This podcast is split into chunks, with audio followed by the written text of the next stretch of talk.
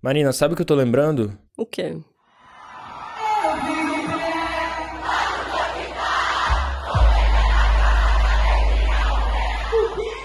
Isso aí que a gente tá ouvindo é o Bloco da Ludmilla, que reuniu mais ou menos um milhão de pessoas no Rio e foi considerado o maior bloco do Brasil inteiro no carnaval. Já pensou? Trio elétrico, um milhão de pessoas nas ruas, aglomeração.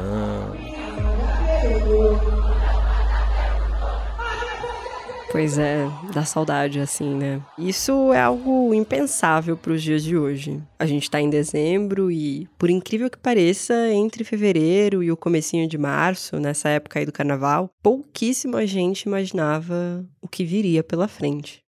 Informação importante: a OMS acaba de declarar pandemia por causa do coronavírus.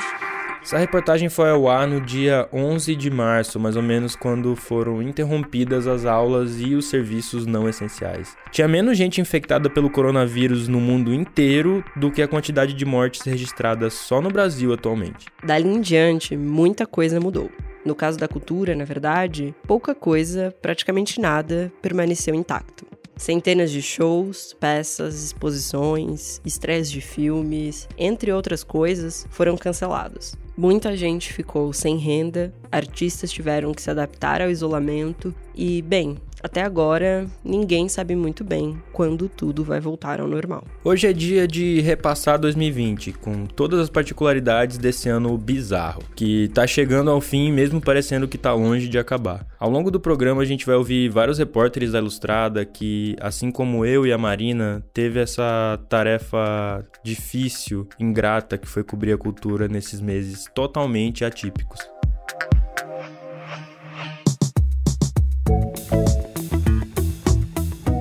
Você está no Expresso Ilustrada, o podcast de cultura da Folha, com episódio novo todas as quintas, às quatro da tarde, em qualquer plataforma de streaming. Eu sou a Marina Lourenço. Eu sou o Lucas Breda e a edição do programa é dela, a Natália Silva, nossa DJ Natinha, também conhecida como a maior cozinheira de yakisoba da podosfera mundial. Em sete segundos a gente volta. Oferecimento Achado Zelo, o guia com experiências mais autênticas de São Paulo. Mas e aí, Marina, por onde a gente começa? Olha, eu acho que não tem como ser por outra área que não a política. E eu nem tô falando disso por causa da pandemia, já que teve muita coisa acontecendo antes mesmo de março. Olá, meus amigos. Eu sou Roberto Alvim, secretário especial da Cultura do governo do presidente Jair Bolsonaro. Lembra desse vídeo? Quando eu assumi esse cargo em novembro de 2019, o presidente me fez um pedido ele pediu que eu faça uma cultura que não destrua, mas que salve a nossa juventude. Nesse pronunciamento oficial, o Roberto Alvim cita trechos quase copiados de uma fala do ministro da propaganda de Hitler, Joseph Goebbels, como esse aqui. A arte brasileira da próxima década será heróica e será nacional. Será dotada de grande capacidade de envolvimento emocional e será igualmente imperativa, posto que profundamente vinculada às aspirações urgentes do nosso povo. Ou então não será nada. Ele também colocou essa ópera, que é Lohengrin, do Richard Wagner. E essa é uma obra que, segundo a autobiografia do Hitler, foi decisiva na vida dele. E ainda era janeiro.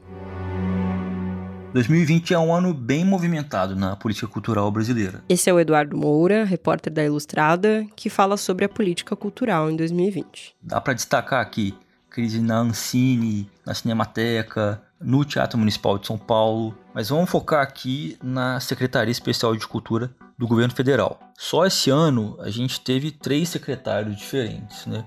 A gente começa o ano com o Roberto Alvim, que antes de janeiro terminar ele já é demitido, depois que ele faz aquele vídeo parafraseando um discurso nazista. Depois vem a Regina Duarte, ela vai assumir em março, né? E, e logo no início da gestão dela, ela demite uma série de pessoas lá da secretaria ligadas à chamada ala ideológica. E aí não demora para que comece a surgir aquelas hashtags fora Regina, né? E aos poucos vai aumentando o processo de fritura da Regina Duarte dentro do governo, né? É na gestão da Regina que a pandemia chega com força ao Brasil. E aí do lado de fora começa a vir uma pressão de trabalhadores da cultura por algum tipo de socorro, né? Que, que demora a chegar, né? Ela começa, ela fala, a Regina fala de flexibilização da lei Rouanet, mas demora também a ser regulamentado. E aí a classe artística começa a articular com o legislativo uma alternativa, que vai ser, né, o que vai se tornar a Lei Aldir Blanc, que ela é de autoria da deputada Benedita da Silva do PT. No fim de maio, duas coisas acontecem. A Regina Duarte é demitida. Falou aqui enquanto a Maite Proença falava. E a Lei Aldir Blanc é aprovada no Congresso. Depois da Regina vem o Mário Frias, que já estava aí um tempo tentando articular é, um espaço no governo Bolsonaro. E nas redes sociais ele é uma pessoa que se mostra como um aliado bem fiel do Bolsonaro. Né? Ele está sempre compartilhando coisas aí, até que nem, nem tem tanto a ver com cultura mas que são coisas aí que seriam, na, na, visão dele, trunfos do governo Bolsonaro, né? E aí já é já na gestão do Mário Frias que o grosso da Lei Aldir Blanc vai ser regulamentada, né? E é um trabalho muito complicado, né? Um volume muito grande de dinheiro, um bilhão de reais para praticamente todos os municípios brasileiros que quiseram, né? Porque houve municípios que, que abriram mão de receber esse, esse benefício. Todos os municípios todos os estados e Distrito Federal do Brasil. E é um volume sem precedente né, na, na, na, história do Brasil em um tempo tão curto. Vamos lembrar do que se trata a Aldir Blanc. Ela é uma lei que está sendo a salvação de muitos trabalhadores das artes e da cultura. É um auxílio que funciona em três frentes. Primeiro, tem o um inciso que é o auxílio ao trabalhador, uma renda mesmo. Tem também o auxílio a espaços culturais e uma terceira vertente, que são os editais de cultura, isso tudo está sendo tocado por estados e municípios. E a Lei Aldir Blanc está aí, né, sendo executada, mas muita gente aí nos bastidores tem se mostrado preocupada com a execução da lei, porque ela a princípio ela só pode ser executada até dia 31 de dezembro. E tem editais estaduais, por exemplo, que as inscrições foram até dia 15 de dezembro. Então, já tem um movimento aí da Secretaria de Cultura para tentar prolongar de alguma forma o Aldir Blanc, né? para que os recursos da Aldir Blanc possam ser usados no ano que vem. Então, pode ser que no ano que vem, que a retrospectiva de 2021, a gente volte a falar de Lei Aldir Blanc. Vamos ver. No episódio da semana passada, a gente falou com o Walter Porto sobre Clarice Lispector. Ele é o nosso especialista em literatura e ele volta para o programa para contar como que a pandemia impactou o mercado de livros. Ali em março, quando começou a pandemia, as livrarias tiveram que fechar as portas, né, as livrarias físicas, assim como todo outro tipo de loja, e isso causou um baque muito forte ali no mercado editorial, que viu o seu faturamento cair pela metade no primeiro mês de pandemia, e muitas livrarias que fecharam naquela época não voltaram a abrir. É, as editoras também seguraram com os novos lançamentos, que for, só foram se normalizar ali para agosto, volta de novos livros sendo editados, e, e é isso se concatena com a, aquela onda de livros sobre antirracismo, foi na mesma época que as duas coisas aconteceram. As editoras conseguiram se manter muito por causa das vendas online, então quem já tinha uma estrutura de vendas pela internet suportou melhor. E o que aconteceu no segundo semestre é uma história até positiva, porque as vendas foram crescendo de mês a mês, ali a partir de junho, e nesses últimos meses de 2020, os livros têm vendido mais do que eles vendiam em 2019, no mesmo mês. Então, o, o, cenário ele foi muito sombrio e em alguns aspectos ele continua sombrio, mas a história que dá para contar de, do mercado editorial ela não é só de lamentação não. As pessoas têm lido bastante. O Walter também lembrou de como o movimento Vidas Negras Importam, o Black Lives Matter, impulsionou a venda de uma literatura pautada pelo antirracismo. Aí as editoras passaram a lançar obras sobre essa temática, tanto olhando de uma perspectiva de não ficção, da história dos movimentos negros, da ancestralidade africana, falando também sobre a questão da supremacia branca, da branquitude e das relações raciais no geral, quanto na literatura mesmo de ficção, a gente teve a publicação de autores importantes como Jefferson Tenório, Tanise Coates, Bernardino Evaristo, Chigozi Obioma, Jamaica Kincaid, Ney Lopes. Eu posso falar uma lista grande aqui de autores negros que pautam essa questão de uma forma é, incisiva e que foram publicados nesse segundo semestre. Houve também um movimento bem interessante de resgate de obras de autores negros bem importantes, que ou não eram publicados aqui ou então tinham uma publicação muito restrita. É o caso da Audre Lorde, uma pensadora importante dos Estados Unidos, a Lélia Gonzalez, que ganhou uma coletânea inédita agora publicada nos últimos meses, uma pensadora brasileira super importante, o Ole Soyinka, que é o primeiro Nobel de Literatura negro, também foi publicado agora no fim do ano, Francis Fanon, que também é, teve o seu Pele Negra, Máscaras Brancas, publicado pelo Bu, que foi um, que é uma publicação super importante para pensar o racismo, enfim, tudo isso. E quem lembra daquela história da taxação de livros? Pois é, foi esse ano também. A Constituição imuniza os livros de pagar impostos, mas eles ainda podem pagar contribuições, que são um tipo diferente de tributo. Uma lei de 2004 isentava os livros de pagar, e ainda isenta né, os livros de pagar contribuições como PIS e COFINS. E na reforma tributária proposta pelo ministro da Economia Paulo Guedes, em julho, havia a criação de uma nova contribuição sobre bens e serviços, que não queria e ainda não quer isentar os livros, ou seja, manter a isenção que eles gozam no PIS e COFINS. Como era de se imaginar, essa proposta gerou uma reação contrária muito forte não só de leitores, mas também das editoras. Porque a consequência direta disso seria tanto sobrecarregar as editoras com taxas, isso ameaça a sobrevivência das editoras menores, quanto aumentar o preço dos livros, porque eh, o que aconteceria, inevitavelmente, é que as editoras acabariam repassando os custos mais altos por causa de um, de um novo tributo ao preço final de capa.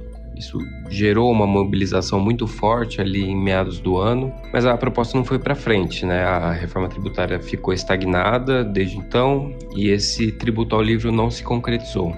Mas ainda é uma ameaça, né, que está pairando por aí, porque essa discussão deve voltar no ano que vem.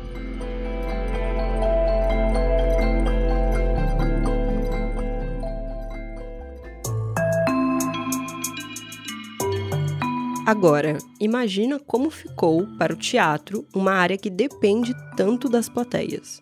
Das artes, eu acho que o teatro foi a que talvez tenha tido o ano mais regido pela pandemia. Essa aí é a Clara Balbi, nossa repórter que cobre teatro, artes plásticas, cinema e o que mais você imaginar. Em parte porque, de fato, é uma atividade que depende muito do presencial, a ponto de a maioria dos diretores, atores com quem eu converso, técnicos, dizerem que o que a gente vê no online, esses espetáculos que foram sendo criados né, nos, nos últimos meses, eles não consideram esse teatro. Ela diz que a pandemia afetou bastante os teatros, também porque essas atividades costumam começar em março e abril. E é nessa época que acontecem os maiores festivais do país, que é a Mostra Internacional de Teatro de São Paulo e o Festival de Curitiba. Então, existe um pouco essa é, diferença em relação às outras áreas de nunca de fato você ter tido alguma coisa anterior, assim, em 2020. O teatro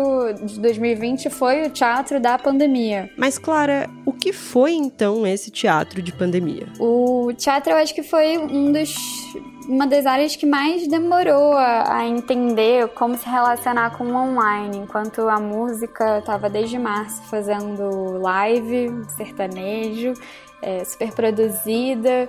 O... Desde março também, acho que você já tem a primeira feira de arte online, é...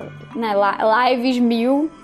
O teatro, a princípio, não adotou o formato ao vivo, a não ser em alguns monólogos apresentados via Instagram. Em vez disso, começou a apresentar uma série de espetáculos filmados, né? Espetáculos de repertório anteriores, disponibilizar isso em canais do YouTube, que de modo algum é, reproduzem a sensação de você estar tá num teatro vendo um ator encenar uma peça. Foi só em abril que as coisas começaram a mudar. As companhias começaram a desenvolver um arsenal muito impressionante de, de peças que conversam e que usam a tela. Então, por mais que tenha sido tardio, eu também é, acho que foi um, um, um dos uma das áreas em que você mais viu inovação questionamento. É, eu vi tanta coisa que eu realmente não esperava ter visto. Por mais que muita gente questione a validade disso enquanto teatro, por mais que a sobrevivência disso num pós-pandemia seja muito posta em xeque, até pela viabilidade econômica, que é uma coisa que a gente vai discutir daqui a pouquinho, eu vi muita coisa muito legal. Eu vi peça sendo feita 100% via redes sociais, em que você conversava com os atores como se você estivesse no WhatsApp com um amigo, é, trocando meme. Peças que funcionam como games, em que você tem que ditar as regras, você escolhe os caminhos da trama, ou então você ajuda a investigar um assassinato. E mesmo peças que, assim, a gente diria que são, né, tem uma estrutura um pouco mais convencional, não necessariamente dependem da é, interação com o público ou do uso de redes sociais, também muito impressionante como esse, essa linguagem é, internética foi sendo, e audiovisual também, né, que foi uma grande adaptação, foi sendo conquistada por esses, é, por esses atores. Eu, eu vejo muita gente muito perdida no Zoom hoje em dia e é muito engraçado, porque o pessoal do teatro sabe tudo, sabe mutar, sei lá quem, mudar de tela.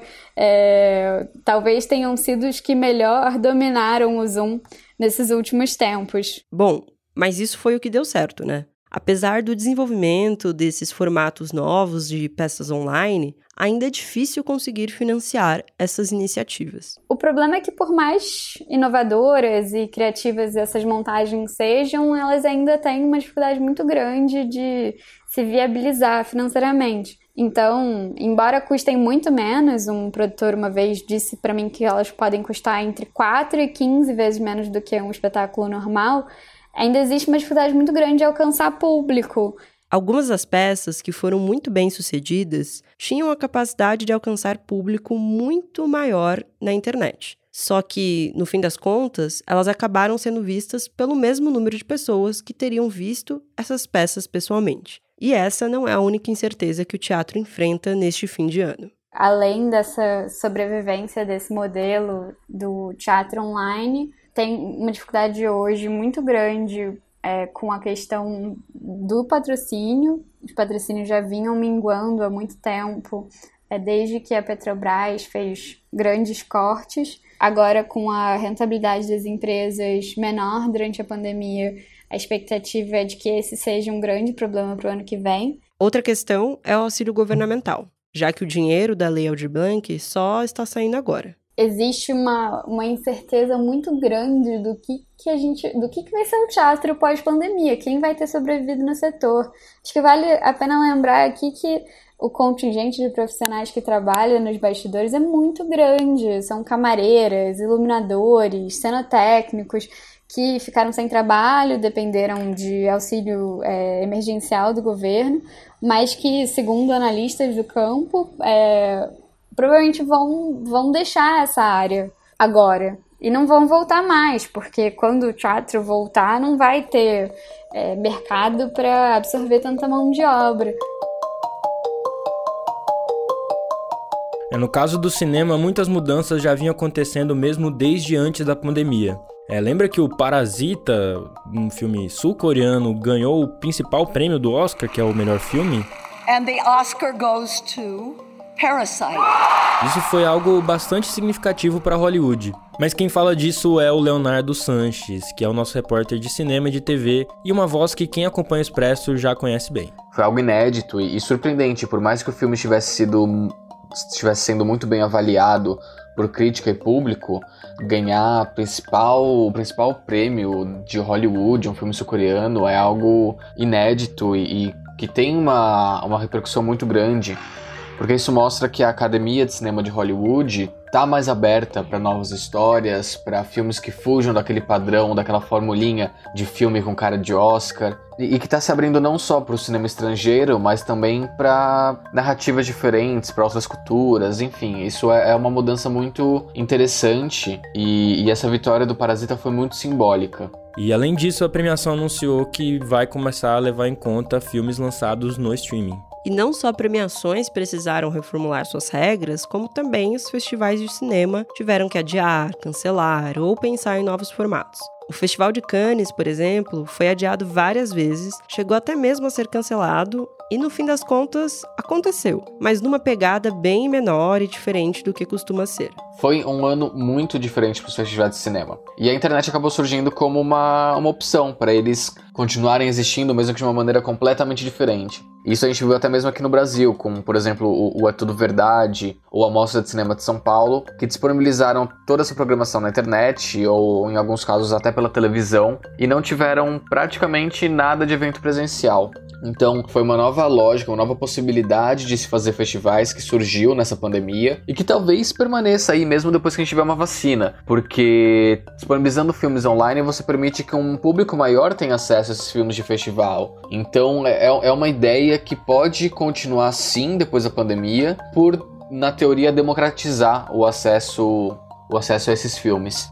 O Léo também disse que a pandemia acelerou um problema que já vinha crescendo há alguns anos, que é a crise das salas de cinema. Com o avanço das plataformas de streaming, já faz um bom tempo que o público desses espaços tem caído. E, bom, depois da chegada do coronavírus, os cinemas foram obrigados a fechar suas portas e isso só piorou a crise dos exibidores. As plataformas como Netflix, Globoplay, agora Disney Plus, elas têm crescido muito nos últimos anos e a pandemia foi algo ótimo para elas, porque o número de assinantes aumentou, o número de, de visualizações em cada filme ou série aumentou muito. E aí agora a gente vê vários estúdios que tiveram que adiar e, e, cancelar estreias de cinema importantes ao longo de 2020, escolhendo suas próprias plataformas de streaming como o local para distribuir filmes importantes, como Mulher Maravilha, por exemplo, que é da Warner, que anunciou recentemente que todos os filmes que ela tinha programado para 2021 vão ser lançados simultaneamente no cinema e na HBO Max, que é uma plataforma da própria Warner.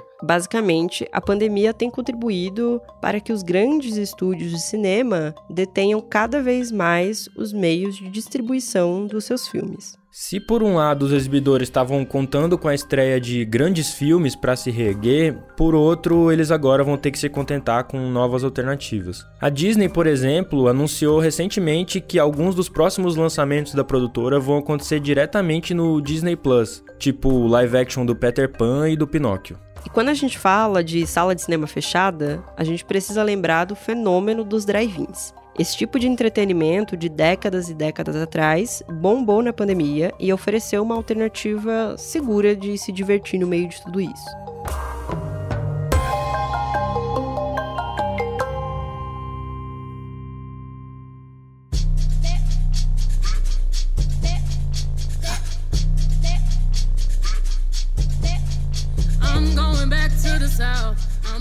Essa música que a gente está ouvindo é Black Parade, da Beyoncé, e ela fala sobre a ancestralidade e lutas negras. A música foi lançada em junho, no mesmo mês que protestos antirracistas tomaram o mundo inteiro.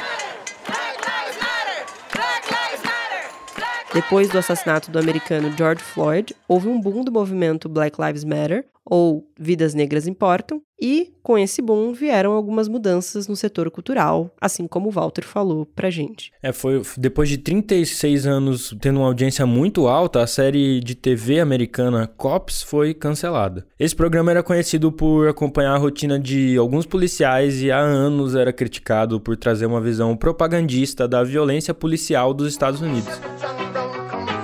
Keep your hands on the car. I'm doing my job. E bem, quem acompanha o Expresso sabe que a gente fez um programa sobre COPs, não só sobre o cancelamento de COPs, mas sobre como a polícia é representada na TV e no cinema atualmente. Nesse ano, estátuas de traficantes de escravos ou genocidas se tornaram alvo de manifestantes antirracistas no mundo inteiro. Um exemplo marcante foi o de uma escultura de Edward Colston em Bristol, na Inglaterra, que foi derrubada à força pelos militantes. E meses depois, foi substituída por uma estátua da ativista negra Jane Red. Teve também a retirada temporária do ar de E o Vento Levou, que estava na HBO Max e isso deu o que falar. O filme clássico do Victor Fleming desapareceu da plataforma por algumas semanas e depois, quando voltou, ele veio acompanhado de um vídeo com uma contextualização histórica. Isso porque o filme retrata a escravidão negra de maneira romantizada e bem pouco realista. Mas a HBO Max não foi a única a adotar essa prática de, digamos assim, alertar o espectador sobre o conteúdo das obras. No Disney Plus, por exemplo, se você procurar por Dumbo, vai ver que tem um alerta dizendo que esse título contém representações desatualizadas. Isso porque filmes como Dumbo, Aristogatas, A Dama e o Vagabundo, Mogli, O Menino Lobo e tantos outros, de acordo com a própria Disney, têm uma série de cenas racistas e antiquadas no mundo contemporâneo. Agora a gente vai falar de TV e, bom, a coisa continua cheia de mudanças com aquele cheirinho de 2020. Ouve o que o Léo tem para dizer. Um dos impactos do coronavírus que a população brasileira mais sentiu foi o fato de não ter mais capítulos inéditos de novela para acompanhar diariamente. A Globo, no começo da pandemia, interrompeu a gravação dos seus folhetins, é, inclusive Amor de Mãe, que já estava ali caminhando para sua reta final, que é a novela das nove. Precisou interromper a, é, a gravação também de outros programas, porque com isolamento social era impossível você manter várias pessoas num set de filmagem de forma segura. O que eu mais queria era que esse ano começasse de novo. Porque eu vou te contar, 2020 veio com defeito. Chega de negócio de pandemia. Chega dessa quarentena, ninguém aguenta mais isso não. Então, por exemplo, para poder voltar a gravar uma novela, a Globo teve que usar placas de acrílico transparentes para separar um ator do outro, para evitar que uma gotícula de saliva, por exemplo, atingisse uma pessoa um dos seus atores. Vários estúdios estão tendo que higienizar todo o set de filmagem várias vezes ao dia. Eles estão com especialistas na pandemia presentes nas gravações máscaras para cima e para baixo, álcool em gel, essas coisas que todo mundo segue no dia a dia, mas também no, no caso do, do audiovisual, da gravação de novos conteúdos, tem que se intensificar. Na Globo, a gente tem visto que os, os roteiristas foram aconselhados a, a evitar cenas com atores com idade mais, mais avançada. É, também foram aconselhados a evitar é, cenas de muito romance, com muita intimidade. Então a gente pode esperar nos próximos meses ver menos é, filmes, séries e novelas com, com ver, ver eles com menos beijos, menos intimidade entre os atores, porque é uma medida de proteção, de cautela, que é extremamente importante e que enquanto todo mundo não tiver vacinado, vai continuar valendo, certamente. Em termos de artes plásticas, bom, a pandemia também frustrou muitos planos. O ano nas artes plásticas, ele obviamente foi um ano muito complicado em função do, do, do coronavírus. Esse aí é o João Perassolo, que cobre principalmente artes plásticas e música na Ilustrada. É, os museus, eles tiveram que fechar as portas, obviamente, e isso privou essas instituições da, de fontes de renda, como bilheteria, como as vendas de, de produto na, nas lojinhas, o café, mas teve também muita reunião, de muito jantar, muito evento de arrecadação de fundo, que foi cancelado porque não podia ter aglomeração. Nesse ano, as empresas, os patrocinadores privados, também acabaram segurando as verbas que eles iriam repassar aos museus. E o resultado disso é, claro, muitas demissões. O Inhotim demitiu bastante, o Mando Rio demitiu também, o MASP aqui em São Paulo demitiu. Tudo isso durante a pandemia. Agora, fora daqui, o que aconteceu, teve demissão também, mas teve um movimento muito forte nos Estados Unidos e na Inglaterra de desaquisição de obras. Os museus, é, eles pegaram algumas obras muito valiosas das coleções deles e eles começaram a leiloar isso ou anunciaram que gostariam de, de leiloar, de vender essas obras. Por exemplo, o Brooklyn Museum em Nova York, eles venderam dezenas de obras, é, incluindo uma tela do século XVI do Lucas Cranach o Velho por 4,2 milhões de dólares, que dá mais ou menos 25 milhões de reais. Sempre com essa ideia de arrecadar fundo para não fechar as portas, para conseguir se manter mesmo. E essa história de vender obra acabou não pegando muito bem com o público. É, no momento em que o museu vende isso, ele está se desfazendo da memória e ele está ao mesmo tempo privando o público de acessar essas obras que estão indo parar às vezes no iate, na mansão de um milionário, enfim, uma coisa que fica completamente inacessível ao público. Teve um caso específico que deu o que falar, que foi quando o Baltimore Museum dos Estados Unidos queria vender uma obra do Andy Warhol. Eles queriam vender uma tela do, do Andy Warhol, Santa Ceia, que se eu não me engano é a última tela que ele pintou, uma, ou uma das últimas, e a, teve uma a resposta foi tão grande a isso que, que esse pregão acabou cancelado, justamente levantando essa questão de se privar o acesso do público a uma obra de arte. Mas também tiveram movimentos interessantes nesse ano. Por exemplo, o destaque é a ideia de descolonização. Acho que a grande parte legal esse ano nas artes plásticas é que começou a rolar um movimento de decolonização dos museus muito forte e as ações começaram a ser vistas na prática. Por exemplo, o MASP anunciou uma curadora indígena, que é a primeira curadora indígena no museu, a Sandra Benites. É, junto com isso, teve uma a Bienal de São Paulo faria uma mostra também de arte indígena no Numã, aqui em São Paulo, e isso acabou sendo cancelado em função do, do coronavírus. É, por outro lado, a Pinacoteca agora no, no, final do ano, quando eles reabriram, eles reabriram com uma mostra indígena que se chama Veshua. Tem obras de 23 artistas e coletivos indígenas, então dá tipo um panorama dessa arte que foi muito pouco mostrada. E tem um artista barra curador que ele tá, enfim, ele tá se destacando como uma voz muito importante desse movimento, ele chama Jaider Esbel, é, que ele teve, tem algumas telas dele que estavam expostas até domingo passado nessa mostra Vento lá na Bienal, que é a mostra prévia do, da, da Bienal de São Paulo que vai rolar no que vem. E é realmente um trabalho muito, é um trabalho muito bacana, é um trabalho especial, são telas realmente muito bonitas. Então acho que tem essa perspectiva de que isso seja retomado é, com muita força no ano que vem e de que isso seja retomado com muita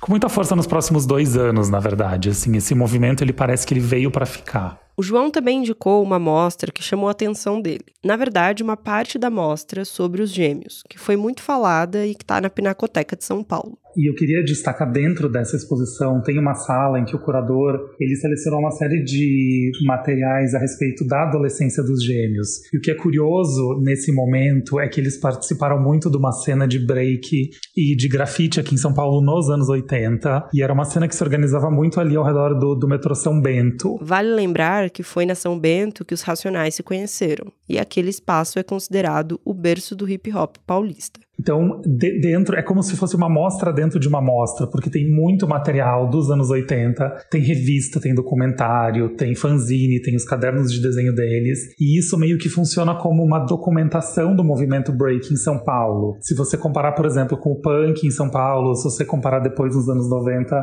com a cena clubber, tudo isso foi fartamente documentado. E essa mostra na Pinacoteca, especificamente esse setor, falando mais do, do, do movimento break e do hip hop dos anos 80 ao redor do metrô São Bento. Isso é uma coisa que quase nunca teve e eu acho que é um grande trunfo dessa mostra e é algo que se falou muito pouco.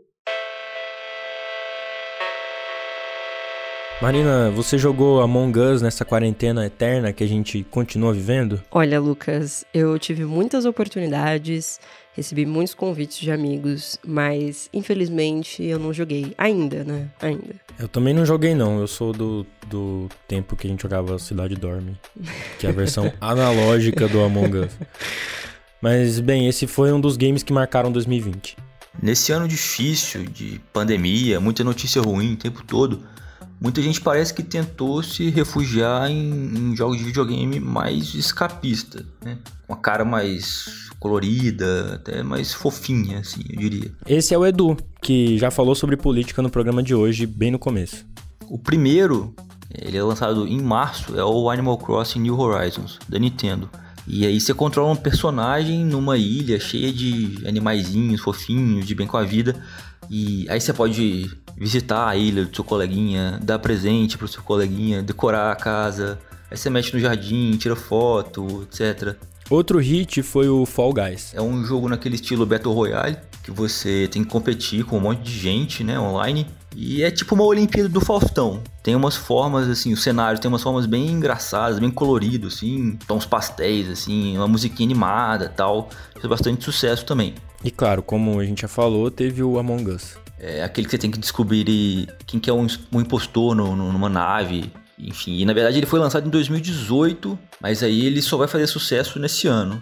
A gente também teve Last of Us 2, que é um jogo que tem uma outra cara em relação a esses games mais simplórios, escapistas que a gente acabou de falar. Um jogo de ação e aventura, né? No apocalipse zumbi, muita violência, você tem que matar um monte de gente, tem que matar até cachorro. Mas é o que, que incomodou muita gente foi o fato da protagonista do jogo ser lésbica que vale uma lembrança. Tem um episódio inteiro do Expresso sobre Last of Us 2 e a gente fala dessa polêmica e também sobre outros personagens é, LGBT que aparecem nos games. É, mas o, o, jogo acabou sendo bem recebido pela crítica.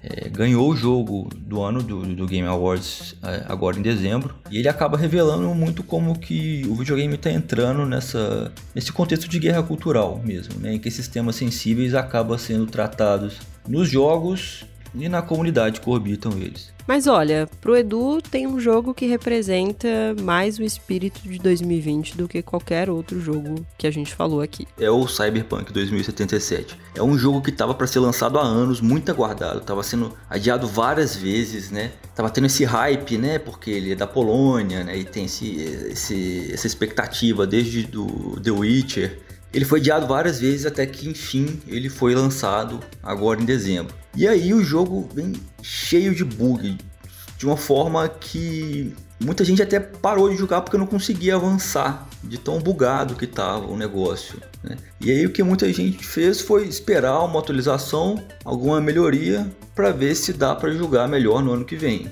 Acho que é mais ou menos o que aconteceu na vida real em 2020, né?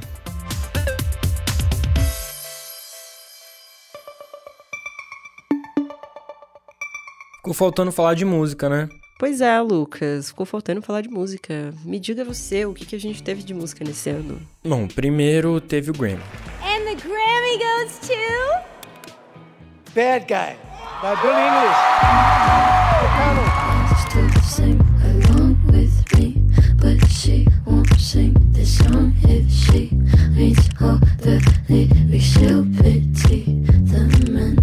E o que rolou no Grammy foi que a Billie Eilish saiu consagrada. Uma cantora super jovem, tem menos de 20 anos de idade, ela bateu recordes, enfim, foi a grande vencedora do Grammy. Mas o que eu acho que o Grammy desse ano é, trouxe de novidade foi justamente tentar se renovar, tentar enxergar uma nova geração que tá fazendo música de um jeito diferente. É, o disco da Billie Eilish, por exemplo, foi feito dentro do quarto dela, com o irmão dela produzindo. Quer dizer, longe dos grandes estúdios, dos produtores da moda, do pop, de Los Angeles. Então acho que o, o, o Grammy mostrou justamente essa vontade de olhar para esse tipo de fenômeno. E também o Lil Nas X, que teve a música Old Town Road, que foi bateu recorde de mais tempo no primeiro lugar da parada americana. Yeah, I'm gonna take my horse to the Old Town Road. I'm gonna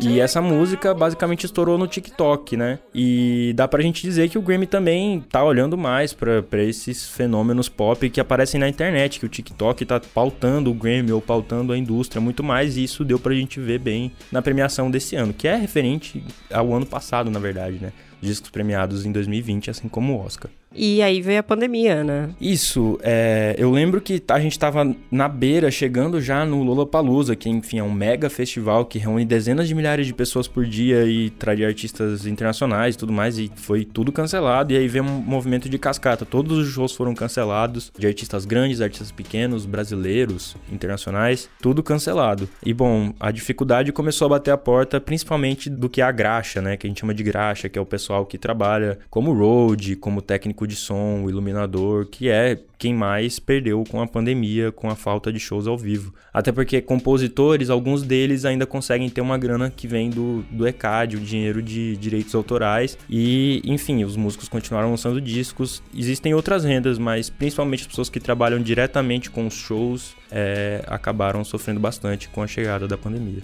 Pois é, fora também o sofrimento dos fãs que estavam super ansiosos para participar dos eventos e dos festivais. Teve muita gente chateada, com vários adiamentos, adiamentos e cancelamentos, né? Mas a música foi uma das áreas que conseguiu se virar com as lives, né? Por outro lado, essa febre já deu uma passada, não é? É, exatamente. Assim, a gente teve. Isso é muito curioso, porque a live não era um formato novo, as pessoas já faziam desde antes, mas ela foi meio que se, vamos dizer, profissionalizando durante a quarentena e ganhando uma cara própria. Acho que quem definiu esse formato foi justamente o Gustavo Lima, quando ele fez aquela live interminável de, sei lá, 5 horas e bateu o recorde mundial de Sim. visualizações, encheu a cara. E aí, o, o curioso é isso, assim, a gente, primeiro a gente tem que falar que o Brasil foi realmente um fenômeno das lives. As lives mais vistas do mundo, da lista de 10, por exemplo, tem várias brasileiras, a maioria é brasileira. O brasileiro realmente gostou desse recurso. Agora, eu acho que tem muito a ver com o jeito que as lives foram feitas, quer dizer, essa maratona de músicas, a pessoa tocar por muitas horas e se expor, né? Tá ali tomando uma cerveja, falando besteira, respondendo os fãs no Twitter. Acho que isso, mais do que as performances, foi o que chamou as pessoas. A gente pode lembrar do, do eu falei do Gustavo Lima, mas teve a Marília Mendonça, que foi a mais vista, enfim, várias outras. O Bruno Marrone, que foi icônica. É, inclusive essa história, você falou do Bruno Marrone, é, só para contextualizar quem tá ouvindo, eles, enfim, ficaram muito bêbados e, e, muito engraçados. E isso não no caso do Bruno Marrone, no caso do Gustavo Lima, isso deu uma, um problema com o CONAR, que é o, a agência de regulação da publicidade. Enfim, houve até uma, uma espécie de revolta dos sertanejos com relação a isso, mas a verdade é que não é proibido beber nas lives. O que é proibido é justamente você beber a bebida da qual você está fazendo propaganda. E era isso que o Gustavo Lima fez e por isso ele foi notificado. Mas enfim, desde essa época aí, que já faz alguns meses, as lives foram perdendo um pouco de audiência e hoje em dia elas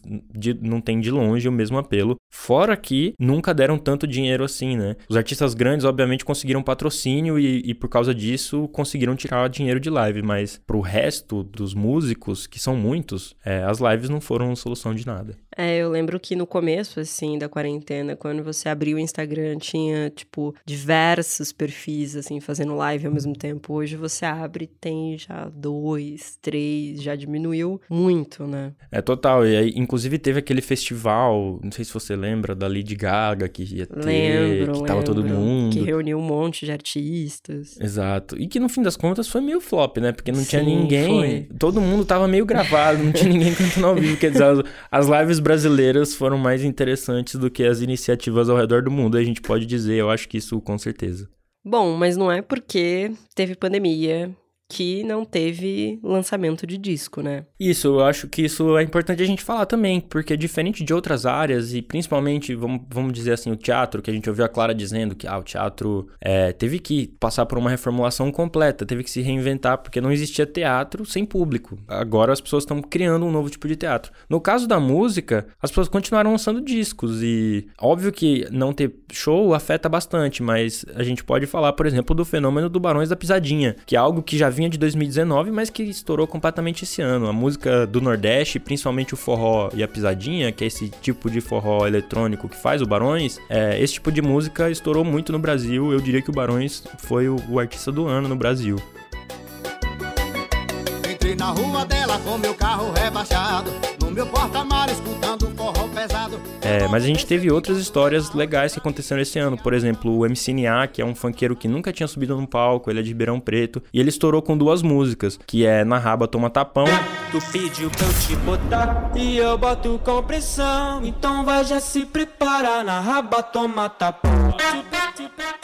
e Ô Juliana.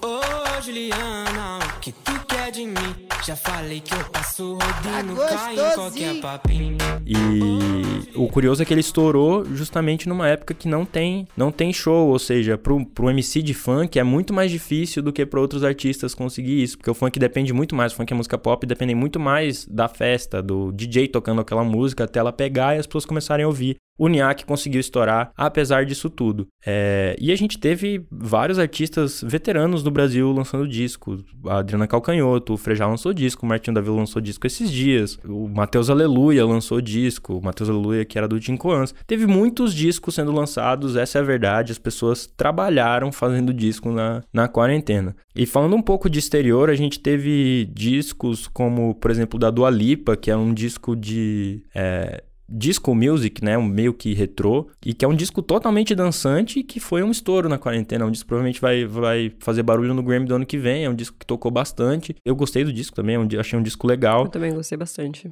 É, e tipo, a gente teve Lady Gaga lançando o disco depois de quatro anos, é um disco que ela retorna essa coisa pop, mais megalomaníaca, de dançar Sim. mesmo, e tudo isso durante a quarentena, tipo, essas coisas aconteceram. E, enfim, a gente teve, a Taylor Swift lançou dois discos, por exemplo, a Charlie XX lançou um disco sobre quarentena muito interessante. Uma McCartney vai lançar disco agora na próxima sexta. Isso que eu tô falando de lançamentos grandes, né? Que movimentam a indústria. Quer dizer que a indústria continua funcionando mesmo em quarentena.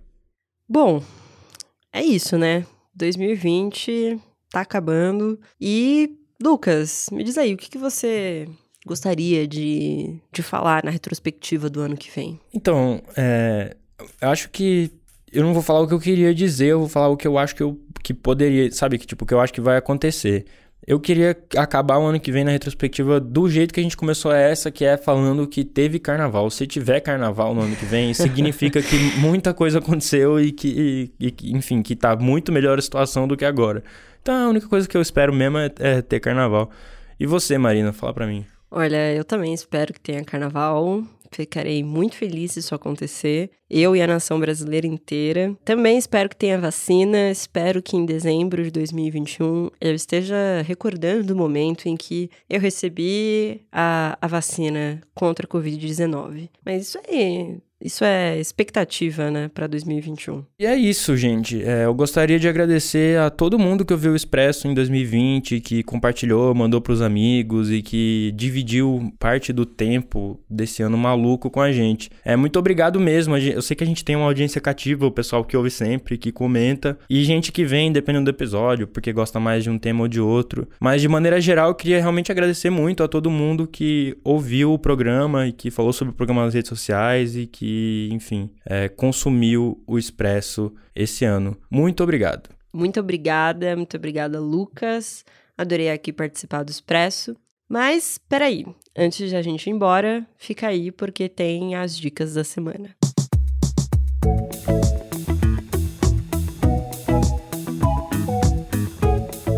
E aí, Marina, o que, que você vai indicar pra gente? Olha, eu tenho duas indicações. Uma em celebração a esse ano tão intenso que foi 2020, que é o Barões da Pisadinha, que a gente já falou aqui no episódio e realmente, olha, fez o meu ano. Posso dizer até que eu tô oficialmente viciada em Barões da Pisadinha agora nesse nesse segundo semestre.